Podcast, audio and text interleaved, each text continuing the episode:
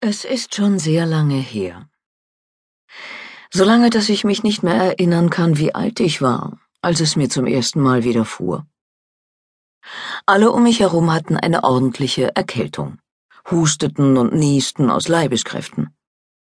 Ich dachte mir, wenn das so weitergeht, stecken sie mich an und ich werde auch krank.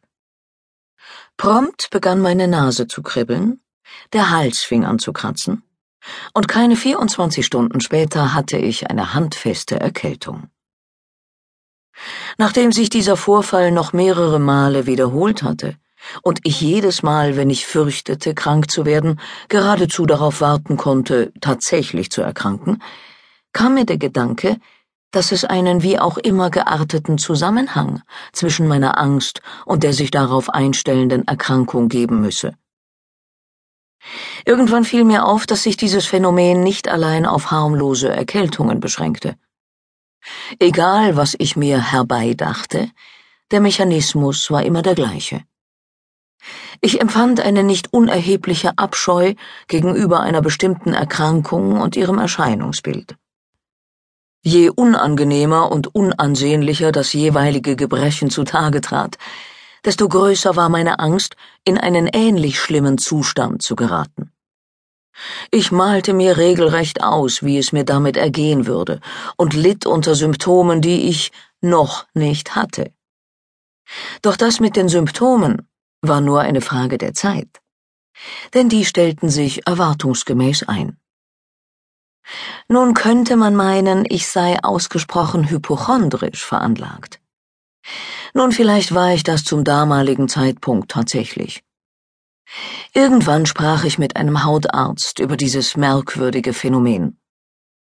Ich vertraute ihm alle mir bis dahin bewusst gewordenen Symptome an und erzählte von meiner Vermutung, dass ich mir diese mehr oder weniger selbstverschuldet ins Haus geholt hätte.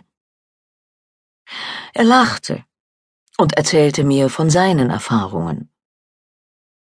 Während seiner Studienzeit habe er einige Kommilitonen erlebt, denen es wie mir ergangen sei, nur viel drastischer.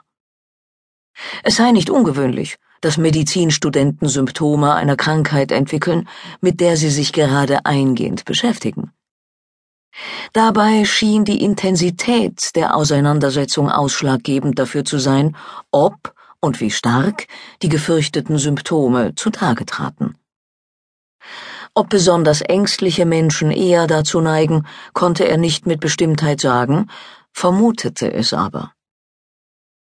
Die Ausführungen meines Dermatologen waren mir seinerzeit zumindest ein kleiner Trost. Ich dachte, wenn selbst angehende Mediziner Opfer ihrer Vorstellungskraft werden können, bin ich zumindest nicht allein mit diesem Problem. Auch wenn dieses Wissen mir nicht half, den Teufelskreis zu durchbrechen, in dem ich festzustecken schien. Irgendwann verfiel ich auf die Idee, den Spieß einfach umzudrehen. Wenn man durch negative Gedanken erkranken kann, müsste man sich doch genauso gut durch positive Gedanken gesund denken können, reimte ich mir in meiner laienhaften Vorstellung zusammen. Fortan versuchte ich, meine Angst vor den Krankheiten anderer Leute an die Leine zu nehmen. Stattdessen habe ich mir eine Art innere Chutzpe zugelegt, die mich heute weitestgehend davor schützt, immer und immer wieder in die gleiche Falle zu tappen. Wenn ich beispielsweise bei winterlichen Temperaturen leicht bekleidet nach draußen gehe, weil ich etwas aus dem Auto holen will, denke ich nicht etwa Geh bloß schnell wieder rein, sonst wirst du noch krank, sondern vielmehr Oh, das ist ganz schön kalt, aber das härtet ab. Falls Sie sich an dieser Stelle in der Hoffnung wiegen, in diesem Buch Tipps für garantiert erkältungsfreie Winter zu finden, muss ich Sie enttäuschen. Auch ich habe nach wie vor meine Infekte und anderen Wehwehchen. Auch mein Immunsystem liegt bisweilen da nieder und lässt Viren und Bakterien freies Spiel.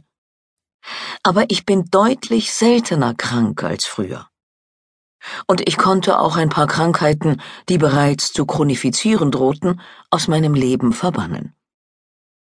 Heute habe ich eine deutlich bessere Vorstellung davon, was es mit positiven und negativen Erwartungshaltungen auf sich hat.